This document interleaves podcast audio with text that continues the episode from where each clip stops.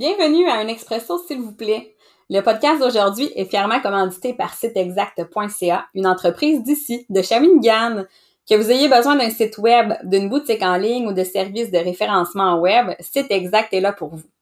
Cette entreprise sera à l'écoute de tous vos besoins et vous aidera à réaliser vos projets. Pour plus amples renseignements, visitez siteexact.ca.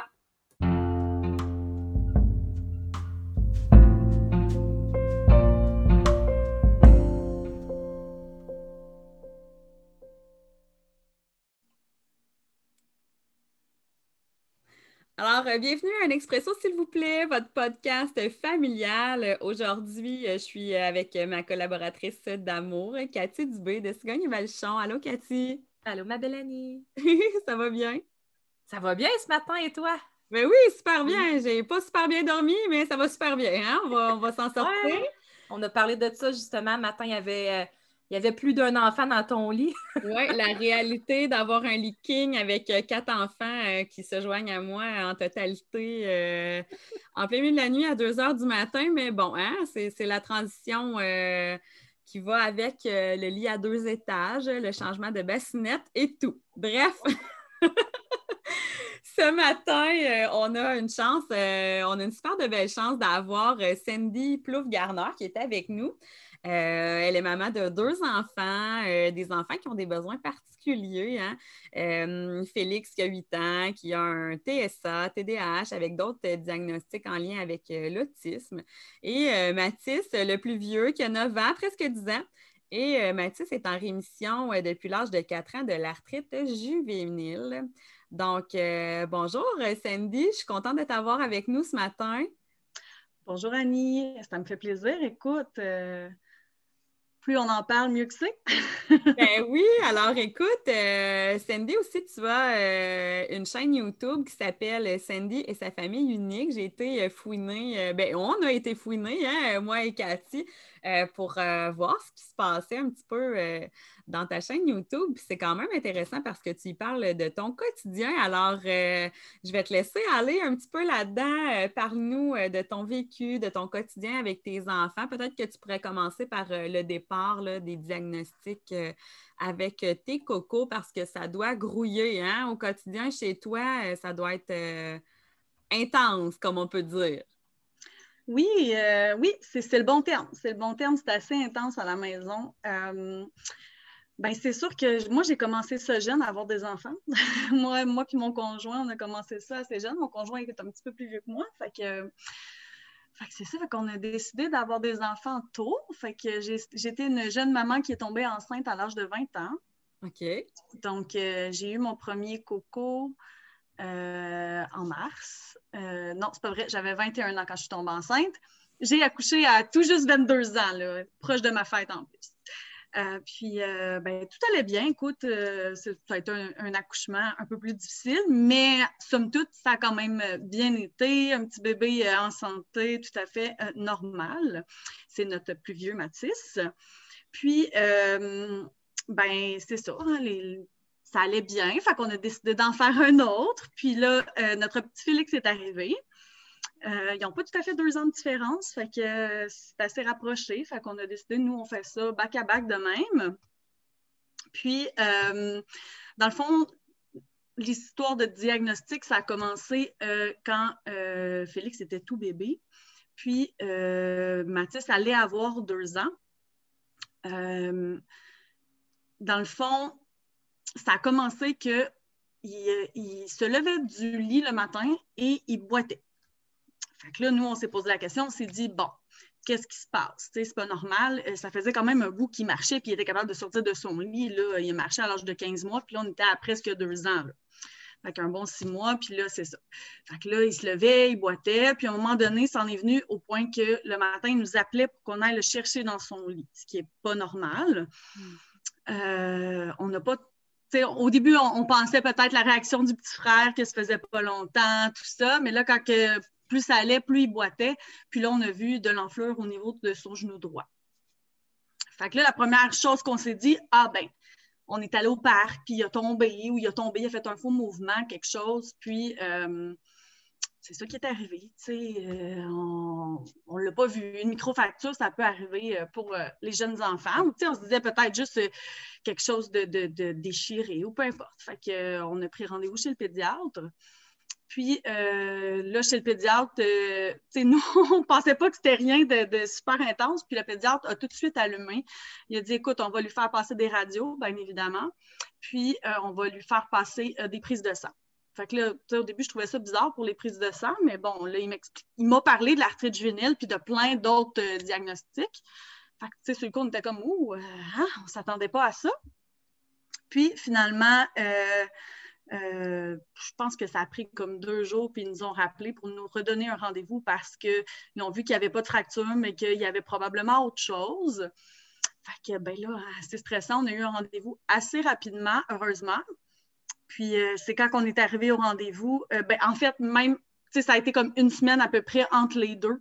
Puis euh, le genou avait doublé de grosseur. Fait oh on le voyait aussi physiquement qu'il y avait un problème à ce niveau-là. Fait que arrivé chez le pédiatre, ben là, il nous expliquait qu'il y avait des doutes pour ça. Euh, dans les prises de sang, on ne peut pas voir, tu sais, c'est pas écrit arthrite juvénile dans les prises de sang. Mais on voit des signes. je ne peux pas vous dire quoi, je ne suis pas spécialisée là-dedans. Mais euh, ils ont vu quelque chose dans les, euh, les prises de sang. Tu sais, l'arthrite juvénile, c'est beaucoup au niveau du système immunitaire. Fait que j'imagine que c'est en lien avec ça qu'ils ont vu ça. Fait que le pédiatre a appelé, c'était un petit moment cocasse aussi, mais le pédiatre a appelé Sainte-Justine, ils n'ont pas répondu, il a raccroché, il a appelé au, à l'hôpital de Montréal pour enfants. Fait que c'est là qu'on a eu le rendez-vous euh, avec une rhumatologue, la rhumatologue qui est spécialisée pour euh, l'arthrite. Et euh, dans ce cas-là, l'arthrite juvénile. Fait que, on a eu rendez-vous comme deux jours plus tard. Ça s'est fait back à back. C'était assez comme go, go, go. Puis euh, effectivement, quand on est arrivé au rendez-vous là-bas, ben là, tout a été confirmé euh, par la rhumatologue. On a refait les tests, euh, prise de sang, radio. on a vu une physiothérapeute, une ergothérapeute. On ne devait pas avoir rendez-vous la même journée, mais comme nous, on est dans les Laurentides, tu sais, là, c'était comme faut faire les tests là, là on ne fera pas revenir à Montréal euh, dans deux jours ou une journée ou une semaine. Fait qu'on on été vraiment gâtés. Là, on été vus par tous les spécialistes la même journée. Puis, euh, ben, c'est ça. Fait là, on est reparti de l'hôpital euh, avec de la médication, puis une attelle à mettre la nuit. Euh, ça, ça n'a pas été facile. Ben, pas ça n'a pas été facile, c'était pas vrai parce que Mathis a tellement bien réagi. Écoute, la rhumatologue puis tous les spécialistes étaient surpris à quel point il gardait son attelle la nuit parce que l'attelle, dans le fond, c'est euh, une espèce de, plastique rigide qu'on mettait dessous son genou puis qu'on accrochait par-dessus le genou avec des velcro. Donc, c'est facile à enlever. Mais euh, lui, il gardait ça toute la nuit. J'arrivais le matin, puis c'était encore avec euh, sur sa jambe, sa jambe droite. Euh, fait, que, ça. a été pas mal l'histoire du diagnostic de Mathis. Donc, il a commencé à prendre la médication à l'âge de deux ans. Puis, c'était de la médication à tous les jours, qui est un, un anti-inflammatoire. Oui, un anti-inflammatoire. Puis il a pris ça pendant deux ans. On voyait de l'amélioration. Le genou a dégonflé. Euh, il n'était pas dégonflé à 100% donc là, puis il y avait de la douleur quand même. Fait que là, on s'enlignait vers, euh, vers une injection. Puis euh, finalement, comme là, on était rendu à, mettons, un an et demi à peu près là, plus tard. Fait que comme vers trois ans et demi à peu près, on s'enlignait vers là. Puis finalement, euh, écoute, je pense une semaine avant qu'on aille à l'injection, euh, on a revu la rhumatologue pour voir le tout. Puis finalement, ça s'était tellement bien résorbé, puis la douleur était pratiquement plus là que finalement, ça s'est avéré un euh, sevrage de médication au lieu d'une injection. Fait qu'on oh, oh. était super contents. Euh, fait que là, on a fait, on a fait le sevrage, puis dans le fond, à l'âge de 4 ans, là, je me souviens plus exactement, pas exactement à sa fête, mais dans ces alentours-là, euh, il prenait plus de médication. Et depuis ce temps-là, ça va bien, il va avoir presque 10 ans. Puis euh, tout va bien à ce niveau-là. Fait que c'est pas mal l'histoire du diagnostic. Fait que là, tu es en train de me dire finalement que présentement, Mathis n'a plus de symptômes de l'arthrite juvénile. Comment ça fonctionne? Est-ce qu'il va en faire toute sa vie ou bien là, ça s'est résorbé? Qu'est-ce qui se passe avec cette maladie-là, en fait? C'est pas mal ce que tu as dit. C'est comme, on va appeler ça des rémissions. Fait dans le fond, ça va toujours être dans son système, mais euh, dans le fond, là, il est en rémission. Donc, les crises peuvent arriver n'importe quand. Donc, certains enfants vont juste jamais refaire de crise, puis d'autres enfants vont faire des crises à toutes les années, deux ans, trois ans. Ça peut prendre cinq ans avant de refaire une autre crise. Euh, ça dépend vraiment de chaque enfant. Euh, mais nous, on est chanceux, on touche du bois, mais c'est on est chanceux que ça va bien. Puis, euh, Sandy, tantôt, tu parlais de, douleur, hein, au niveau de la douleur. Comment, comment il vivait ça, ton enfant? comment vous avez géré ça? Parce qu'un enfant qui a mal, on s'entend que ça va comporter des défis au quotidien à ce niveau-là. Oui, ben c'est sûr qu'au niveau de la douleur, c'était beaucoup euh, au lever parce que justement, l'articulation est restée euh, droite. Puis euh, au lever, là, ça faisait mal. il y avait de la misère à plier son genou et tout ça. ben, c'est sûr qu'il y a des trucs, là, mettre de la chaleur ou du froid, selon. Fait qu'on gérait pas mal ça. Puis c'est sûr, ben, on le voyait assez rapidement parce qu'un enfant de deux ans, ça bouge. fait que quand il bougeait pas, des fois, il nous disait pas Ah, j'ai mal ou quoi que ce soit. sais. C'est nous qui le voyons parce que là, oups, il, il faisait des, des, jeux assis alors que normalement, c'est un enfant qui court et qui a beaucoup d'énergie. fait que c'était beaucoup ça. Fait que c'est vraiment les trucs, ça a été ça. Puis, euh, ben, c'est sûr, qu'on peut donner euh, Tylenol, euh, etc., mm-hmm. la médication euh, qu'on donne normalement pour, pour la douleur. Mais dans le fond, quand on a sevré la, médication pour l'anti-inflammatoire, à ce moment-là, il n'y avait plus de douleur, sinon on n'aurait pas pu la sevrer. OK. Et puis, au travers de tout ça, vous avez eu aussi d'autres chats à fouetter avec, avec Félix? Oui, effectivement. Euh, entre-temps, il y a eu euh, Félix. En fait, euh, Félix, c'est un petit coco qui... moi, c'est drôle parce que quand il était bébé, j'avais un pressentiment que cet enfant-là avait quelque chose de différent. C'était vraiment un pressentiment de maman. Puis, ben là, de fil en aiguille, notre plus vieux Mathis est très, euh, très avancé. Il a tout fait tôt. À l'âge de deux ans, on avait une discussion avec lui. Euh, fait, que, là, ben, Félix, lui, c'était plus difficile. Puis il ne veut pas, c'était le deuxième. Fait que malheureusement, oui, on comparait. Fait que là, à un moment donné, un an, un an et demi, deux ans, il parlait pas. Il disait à peine maman. Euh, c'était beaucoup des, sons là, hum, hum, en pointant du doigt. Euh, donc, pas vraiment de mots. Fait que là, ben, veut pas, je me suis inquiétée. Sur le coup, on se dit ah, un retard de langage. Fait que fait les démarches au niveau de, euh, du pédiatre. Euh, puis là, ben, le système n'est pas très rapide. fait que moi, je voulais des réponses pour hier. On, on est très proactif, mettons. Fait que, on a décidé d'aller consulter en orthophonie au privé. Puis, euh, c'est sûr qu'il était jeune, il avait juste deux ans, mais euh, je le savais, comme je dis, depuis qu'il était bébé, j'avais un pressentiment, fait que, on l'a fait évaluer, puis effectivement, il y avait un retard de langage. Puis, de fil en aiguille, dans les suivis et tout ça, on commençait à se dire, oups, euh, c'est peut-être pas juste un retard, Il, y a, un trouble du langage ici, là, anciennement appelé la dysphasie. Euh, puis la dyspraxie verbale. Donc, la dyspraxie verbale, c'est vraiment au niveau euh, de l'articulation de la bouche. Euh, dysphasie, c'est plus au niveau contextuel, comprendre les choses et exprimer les choses. Fait que là, on, de fil en aiguille, en, aiguille aussi, durant les suivis, ben là, c'était aussi au niveau du comportement où est-ce que là, essayer de travailler avec lui, c'était, c'était pas facile. la concentration n'était pas là. Euh, c'est un enfant qui bouge beaucoup aussi. Puis il y a un enfant qui n'a pas peur de rien, qui, qui, recherche beaucoup les sensations. Fait que là, ben là, on se dit, oups, il y a autre chose. Fait que là, parler de ça au pédiatre. Euh, puis là, veut, veut pas y aller à la garderie aussi. Euh, y aller en milieu familial. Puis là, en milieu familial, oups, là aussi, il y avait des accrochages. L'éducatrice, c'était une perle, mais il y avait quand même quelque chose qui n'était pas capable de, de, comment je pourrais dire ça, de gérer tout ça, c'est pas facile, tu sais. Fait que, euh, Fait que finalement, euh, on a décidé d'aller au privé encore parce que là, ben, on se faisait un peu euh, lancer un peu partout au CLSC et tout ça. Euh, on a fait en tout cas toutes sortes de départements. Là, je vous épargne les détails, mais ça a été un gros up and down à ce niveau-là. Fait qu'on a dit, bon, go, on, on, prend les moyens puis on va voir une neuropsychologue au privé. Fait qu'on est allé voir une neuropsychologue au privé, puis euh, ben là, euh, en tout cas, ça a été une évaluation euh, qui a ressorti ben, clairement qu'il y avait un TDAH. ça, c'était très clair.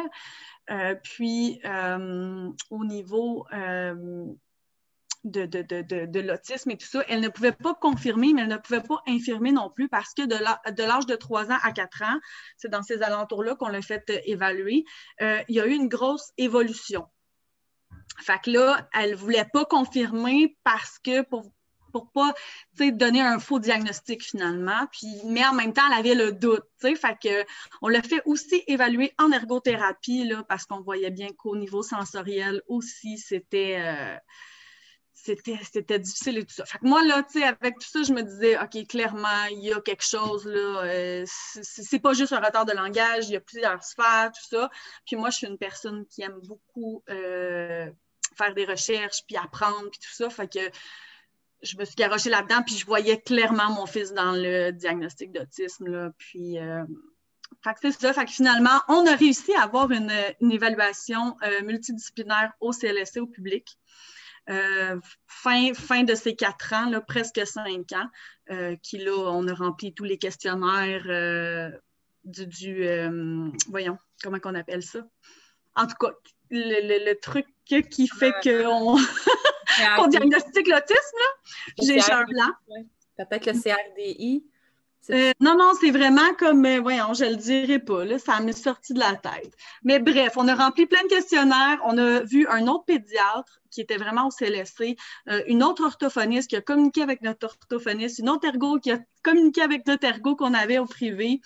Puis, à part ça, il y avait, ben là, c'est sûr qu'il y avait, voyons, l'éducatrice spécialisée là-dedans, tout ça, notre personne ressource du CLSC.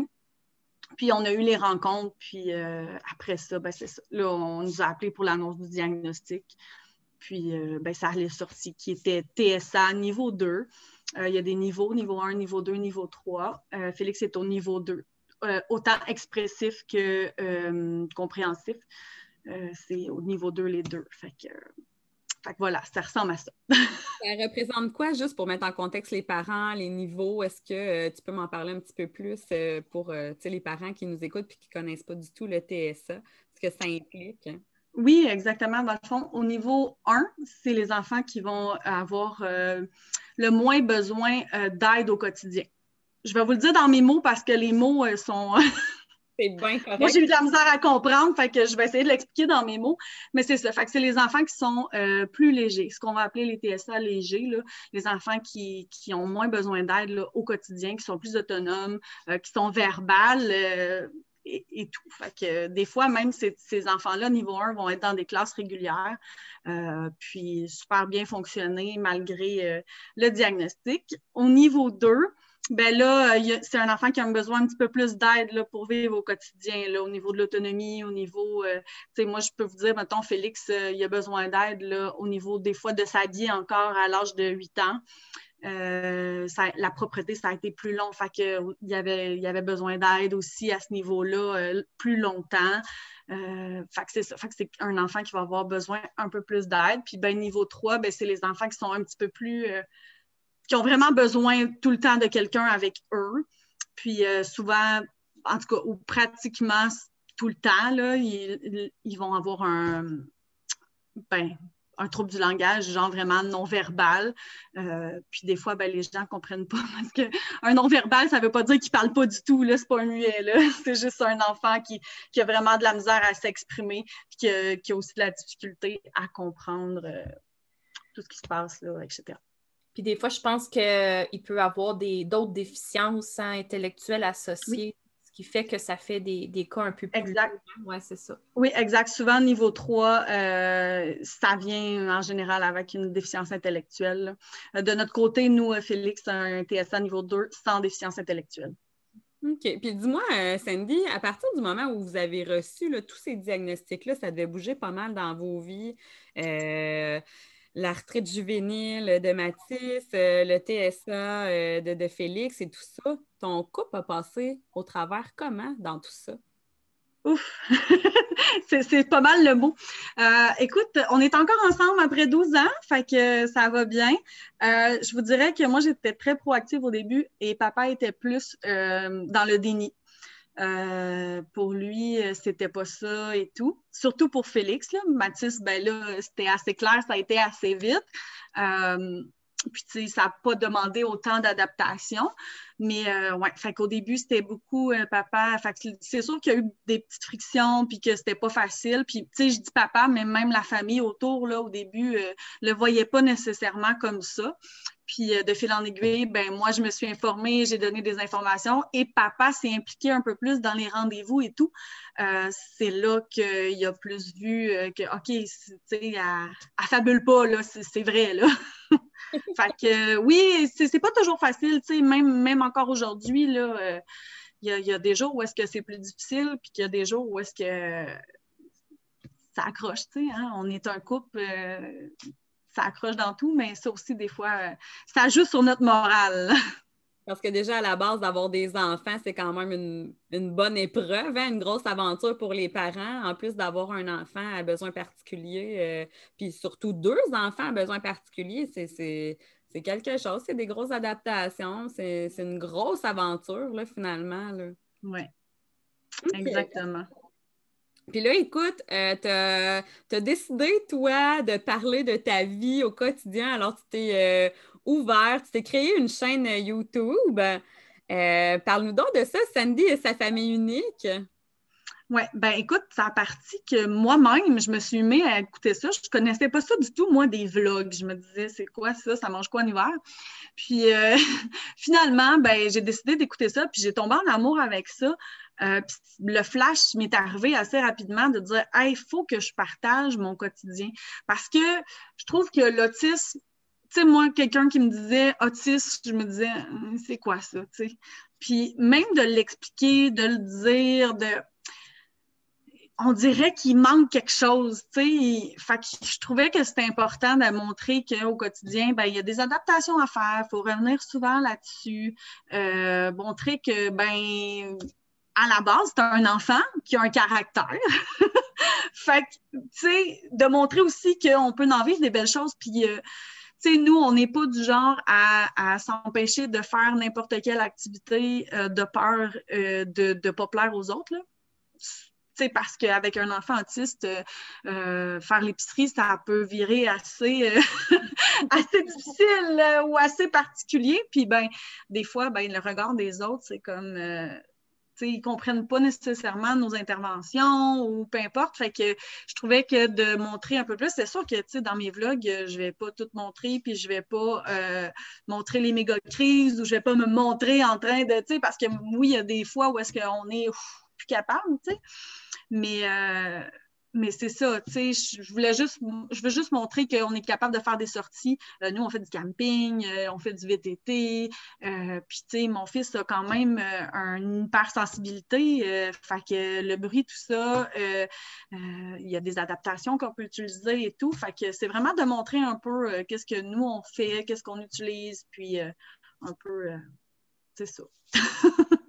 Éduquer un peu les parents dans, dans tout ça. C'est plaisir. Oui, oui, les parents, mais aussi euh, tout le monde. Tu des gens qui connaissent pas ça, ben, ils peuvent voir un peu qu'est-ce que c'est. Ou même, tu sais, moi, là, je vous dirais que justement, dans l'attente du diagnostic, là, euh, je me suis posé la question souvent, ah, c'est ah, peut-être pas de l'autisme finalement, ah, c'est peut-être pas ci, ah, c'est peut-être ça, ah, tu sais, fait de montrer un peu qu'est-ce que c'est, ben, les gens peuvent peut-être s'identifier euh, quand ils sont en processus de diagnostic aussi, tu sais. Euh, Ça permet de euh, normaliser aussi.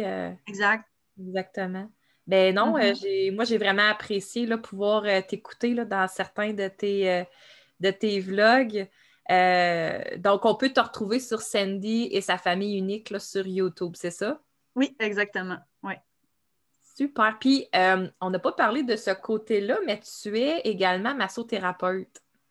Oui, je suis massothérapeute. Euh, ça a été un changement de carrière pour moi. Euh, je faisais du travail de bureau, puis j'étais plus capable de faire ça. J'avais besoin de contact avec les gens. Puis, ben, dans le fond, l'idée de, de, devenir massothérapeute m'a cliqué quand j'ai consulté pour mon fils. que j'ai euh, découvert euh, la technique de massage pour enfants en besoins particuliers. Puis euh, quand j'ai vu l'effet que ça faisait sur lui, j'ai fait je veux faire ça, je veux apporter ça aux autres enfants, aux autres familles. fait que de là a découlé ma démarche pour faire mon cours en massothérapie parce que pour faire la technique de massage pour enfants en besoins particuliers, ça prend le, cours de base qui est de 400 heures pour être massothérapeute. Puis là, tu t'en vas où avec, euh, avec ce beau projet-là? Euh, parce que là, nous, on le sait, mais euh, tu as des projets là, qui s'en viennent, prochainement là, pour les, massages avec les enfants à besoins particuliers. Oui, ben exactement. Je suis en train d'étudier justement. Je suis rendue là. là. j'ai eu mon diplôme de massothérapeute agréé au mois de mai l'an passé. Puis là, j'ai commencé mon cours. Ben là, en fait, il devait être terminé fin février, mais avec tout ce qui se passe en ce moment, ben ça, c'est ça, ça se décale. Fait que techniquement, je finis en mai. Euh, c'est la technique justement de massage euh, pour enfants à besoins particuliers qui est nommée souvent technique MEBP. Euh, puis, que c'est ça. Fait que là, en ce moment, j'étudie ça. dans le fond, la technique MEBP, c'est une technique de massage avec des pressions profondes puis, euh, euh, c'est accompagné d'une routine. Euh, on va utiliser des outils sensoriels. on travaille avec un time timer, bien important, parce que pour ceux qui ne connaissent pas ça, ben, enfant autiste a besoin souvent d'une bonne routine. Fait que je suis désolée. Mais ouais, c'est ça. Fait que moi, je, capote là, à étudier ça en ce moment. Là, puis, euh, dans le fond, ça va aussi aider euh, autant au niveau euh, sensoriel, la conscience du corps, tu sais, c'est pas toujours évident. ça peut aider les enfants à se détendre, ça peut les aider à mieux dormir, ça, peut faire plein, plein de choses. Puis, euh, ces massages-là ben, vont être donnés, euh, c'est un 30 minutes, ce n'est pas un massage d'une heure, on, s'entend. De un, c'est des enfants, de deux, c'est des enfants besoin particuliers. Puis, euh, c'est. voyons, qu'est-ce que je voulais dire? je m'en allais avec mes skis. je ne sais plus ce que je voulais dire. j'y arrive. C'est, euh, dans le fond, la, technique se donne au sol. Donc, c'est pas sur une table à massage non plus, fait que pas de danger que l'enfant tombe et tout ça. Euh, puis, euh, à part ça, ben c'est. C'est un massage qu'on va essayer de faire idéalement à chaque semaine pour créer une relation entre le thérapeute et l'enfant, parce que ça aussi, ça prend une adaptation. Puis, on va avoir un plan de travail aussi là, pour on va cibler des, objectifs, puis on va réviser euh, ces objectifs-là avec le parent. Oui, c'est pour l'enfant, mais c'est vraiment quelque chose qu'on va travailler avec le parent pour que le parent voit des effets aussi. Puis on veut savoir, le parent, qu'est-ce qu'il aimerait avoir euh, suite à ces massages-là. Est-ce que le parent peut, après ça, appliquer à la maison euh, les formes de massage? Est-ce qu'il y a une forme d'enseignement que, toi, tu vas donner? Parce que euh, là, tu c'est super génial, on donne le massage, probablement que c'est suggéré une fois par semaine, mais euh, quand l'enfant a besoin de se détendre à la maison, hein, parce que souvent, on s'entend, les enfants qui, ont, qui, ont, des besoins particuliers, la gestion des émotions, c'est plus difficile. Est-ce que le parent peut le reproduire à la maison, cette forme de massage-là? Ben, écoute, c'est sûr que ça prend un cours pour pouvoir euh, donner ce massage-là. Mais c'est sûr que les, les outils sensoriels qu'on va utiliser, euh, les parents peuvent les utiliser à la maison. Euh, puis, c'est la même chose que quand on consulte un ergothérapeute au niveau sensoriel, on peut peut-être donner des petits trucs, mais c'est sûr que le massage en tant que tel, ça prend vraiment la technique et tout. Mais oui, c'est sûr que, comme je dis, là, dans le fond, comme un, comme un ergothérapeute, on peut reproduire certaines choses euh, probablement à la maison. Puis justement, ça a été basé euh, là-dessus. Euh, de là pourquoi que, que Mélissa a parti ça, c'est qu'elle, dans le fond, quand elle allait chez l'ergothérapeute, ben, l'ergothérapeute passait une demi-heure à faire des pressions sur son enfant pour pouvoir travailler l'autre demi-heure. Puis on va se le dire, c'est dispendieux. Hein? fait que elle s'est dit, ben moi, j'aimerais ça faire ça à la maison. Fait que ça a vraiment parti de là. Euh, donc, c'est sûr que, on, on, aime ça, pouvoir euh, euh, travailler avec les enfants, soit, en collaboration avec un ergothérapeute ou des fois même, ça peut être juste un enfant qui est anxieux, qui a besoin de se détendre avant un examen, avant quoi que ce soit, là, fait que, ça, ça, apporte ça aussi. Puis écoute, tes projets par rapport à tout ça, est-ce que tu as l'intention de t'ouvrir une clinique? Est-ce que tu vas faire de la massothérapie chez toi à la maison? Comment tu vas fonctionner? Je te dirais que ce qui est très populaire, c'est sûr, c'est de se déplacer chez les gens. Parce que pour que l'enfant soit dans son environnement, c'est sûr que quand on les sort de leur environnement, souvent, là, euh, il y a beaucoup de choses. fait que, tu sais, mettons, moi, personnellement, ce que je vais faire, c'est que je vais faire du domicile. Euh, peut-être qu'éventuellement, j'aurai un local, mais c'est sûr que je vais prôner le domicile. Puis, euh, c'est ce que je fais en ce moment en tant que massothérapeute euh, aussi. fait que je fais du domicile aussi. Puis, ce que je trouve intéressant qu'on peut faire aussi, c'est d'offrir le massage, mettons, avant le dodo. Puis, un coup que l'enfant est endormi, ben là, on peut offrir le massage aux parents aussi parce que le parent aussi en a besoin. Oui. fait que, ça peut être un beau complément. Puis moi, je le fais déjà me déplacer à domicile, fait que c'est pas un problème pour moi euh, à ce niveau-là. Ben, écoute, euh, Sandy, je suis tellement contente que tu sois venue nous parler euh, ce matin. On a besoin de parents comme toi qui, euh, s'expriment au niveau hein, des. Ben, premièrement, on s'entend, c'est difficile de recevoir des diagnostics pour nos enfants. Alors, de, recevoir deux diagnostics bien différents pour chacun de nos enfants, ça aussi, c'est encore plus difficile. Alors, merci de ton partage de ce matin. oui. Euh, moi, j'avais une petite dernière euh, question pour toi, Cindy. Euh, avec tout ce que tu as dit, comment, comment vas-tu, toi, en tant que femme, dans toute cette grande aventure-là? Ah, ben, il y a eu beaucoup de up and down. écoute, moi, comme je vous disais, je, m'attendais au diagnostic et tout. Puis quand j'ai eu le, diagnostic de Félix, après quelques mois, j'ai eu un gros crash. Mon corps, écoute, m'a parlé, m'a dit écoute, j'avais mal partout. C'était comme, euh, OK, il faut que tu arrêtes.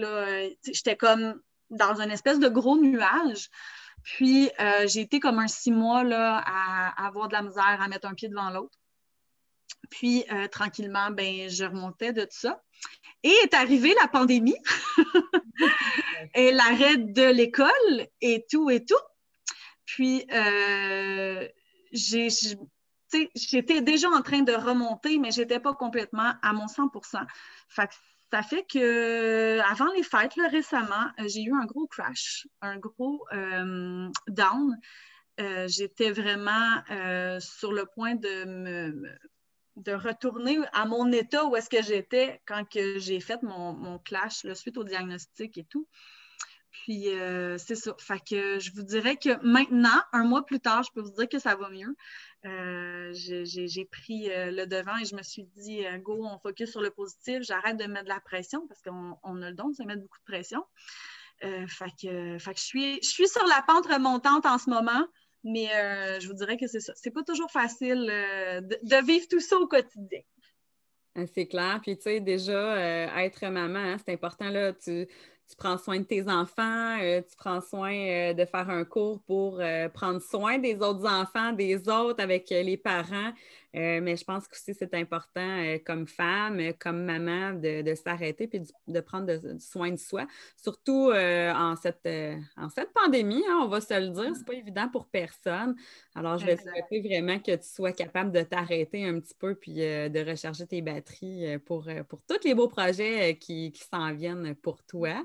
je pense que des fois, justement, quand on a des projets stimulants, c'est c'est des fois ce qui nous aide à nous maintenir euh, dans toute cette grosse histoire-là.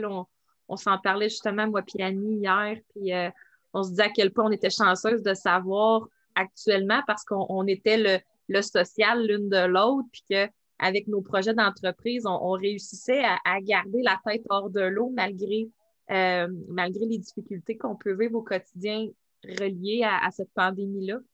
Euh, donc, je pense que ton projet, clairement, ça, c'est, peut-être une belle bouée pour toi là, de, de, te, mettre dans ce projet-là, justement, pour te stimuler.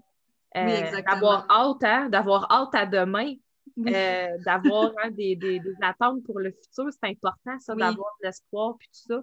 Euh, donc, je pense que c'est un projet pour toi qui arrive, euh, qui arrive vraiment à point. Puis, euh, moi, je vais, suivre tes aventures, c'est certain. La semaine dernière, moi et Annie, on a tourné un épisode justement sur, je pense que tu l'as écouté, Sandy, sur, sur ma fille. Puis aujourd'hui, je me suis retrouvée dans beaucoup de, beaucoup de, de, tes émotions que, que j'ai ressenties à travers, à travers ton histoire. Euh, donc, euh, ben, merci d'avoir partagé, euh, d'avoir partagé tout ça avec nous. C'est super précieux. Ben, merci à vous autres de m'avoir laissé de m'avoir laissé euh, la parole là-dessus, puis de, pouvoir parler de tout ça. Puis si je peux euh, dire juste un petit mot aussi euh, par rapport au crash et tout ça, mais oui, oui, mon projet, mais maintenant que je, pense beaucoup à moi, puis que je prends un peu plus de temps pour moi, me, me, fait justement avoir les idées plus claires, puis amener un autre beau projet qui s'en vient aussi avec tout ça. fait que oui, mais de garder du temps pour moi, puis de de, séparer un peu ces deux choses-là, euh, ça. Ça fait que je remonte la pente. Ben écoute, euh, Sandy, je te souhaite un, super de beau succès dans tous tes projets. Puis là, dis-moi, toi, tu es, de quel endroit? Tu es dans les Laurentides? Oui, je suis dans les Laurentides, euh, proche de la Naudière. je suis à Sainte-Sophie, en fait, dans le coin de Saint-Jérôme, tout ça. OK, fait que euh, les, gens qui nous écoutent vont pouvoir euh, te trouver quelque part dans ce coin-là. Puis, euh, où est-ce qu'on peut te trouver autrement? Là, tu as ta chaîne YouTube qui s'appelle Sandy et sa famille unique, mais ton Instagram, Facebook, es-tu dans ces réseaux sociaux-là? Oui, exact. Dans le fond, c'est le même nom que j'ai sur Instagram. je fais des stories, je fais des publications, même chose sur Facebook. donc, c'est Sandy et sa famille unique sur les trois. Euh, puis, euh, je suis aussi, euh, j'ai aussi Sandy, massothérapeute agréée là, pour ma page de massothérapie sur Facebook et sur Instagram, mais je suis moins active sur Instagram. Puis, c'est ça. C'est pas mal dans ces endroits-là qu'on peut, qu'on peut me rejoindre. Puis, euh, disons, là, certains parents sont, euh, sont intéressés par cette nouvelle technique de massage-là. Est-ce qu'il y a un site web, justement, où on peut retrouver euh, différentes massothérapeutes? Parce que c'est sûr qu'après l'épisode d'aujourd'hui, on va avoir des demandes de savoir où qu'on peut trouver quelqu'un qui, qui, pratique ces massages-là. Donc, est-ce que tu peux nous nommer le site web? Oui, dans le fond, c'est techniquemebp.com. Euh, donc, c'est ça. Fait que c'est vraiment ça. Donc, technique MEBP. Euh, donc, massage, enfant, besoin particulier. voilà le MEBP. ça fait du sens. oui, exact. C'est un acronyme, mais bon, hein, euh, c'est ça. Mais écoute, merci beaucoup euh, de ton temps aujourd'hui. Euh, on va te laisser aller te reposer euh, dans le calme, puis de prendre soin de toi. Puis écoute, reviens-nous. ce serait le fun de savoir où est-ce que tu en es rendu avec tes projets, que même si un jour tu as envie de nous faire une petite, capsule de massage avec les enfants, ce serait vraiment intéressant de voir ça. Peut-être aussi de, de, le montrer aux autres parents. Ça ressemble à quoi exactement? Euh, mm-hmm. Fait qu'on se fera peut-être un autre, euh, une autre journée où est-ce que tu pourras nous expliquer tout ça euh, quand, quand tu seras en, marche là, avec ton entreprise et tout ça. Fait que je vais te ben oui, ça va me faire plaisir. Ah, ben, écoute, euh, merci beaucoup, Sandy, puis on se revoit euh, pour une prochaine fois pour un, épisode. Un expresso, s'il vous plaît. Euh, comme vous le savez, Cathy et moi, vous pouvez nous rejoindre sur le groupe de Cigogne et Belchon, groupe VIP. et on a plein, plein, plein, plein de beaux projets hein, qui s'en viennent. Cathy, on aura des ateliers en ligne. On a du soutien aussi qu'on offre aux mamans et pour les papas, les couples, les parents qui veulent en connaître un petit peu plus sur la parentalité. Bien, moi, j'ai mon groupe euh, Annie Normandin Intervention Famille, Parents épanouis. Euh, sinon, euh, vous pouvez visiter mon site internet www.interventionfamille.com. On se revoit pour un autre podcast la semaine prochaine. Bye bye. Bye. Bye.